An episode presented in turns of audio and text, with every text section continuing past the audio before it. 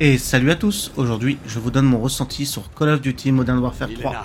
Tout d'abord, parlons de ce mode campagne qui prend la suite directe de Modern Warfare 2 avec Makarov en grand méchant et la Task Force 141 à la rescousse. Cette fois, excite la campagne scriptée et intense. Elle adopte une structure beaucoup plus ouverte avec une grosse vibe tutoriel géant pour le multijoueur.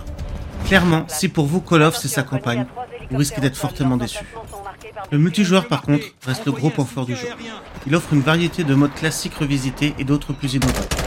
A noter l'arrivée du mode zombie pour la première fois en monde ouvert, à la façon du mode DMZ de Modern Warfare 2.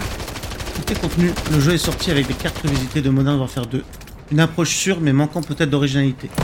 Les améliorations de gameplay et les options de personnalisation avancées sont par contre des points positifs. Bien entendu, le studio a promis de nombreux ajouts lors des différentes saisons.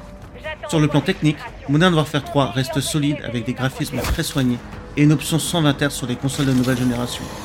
Maintenant, il reste limité du fait qu'il soit trop jeune. On n'aurait pas été contre une vraie version nouvelle gen.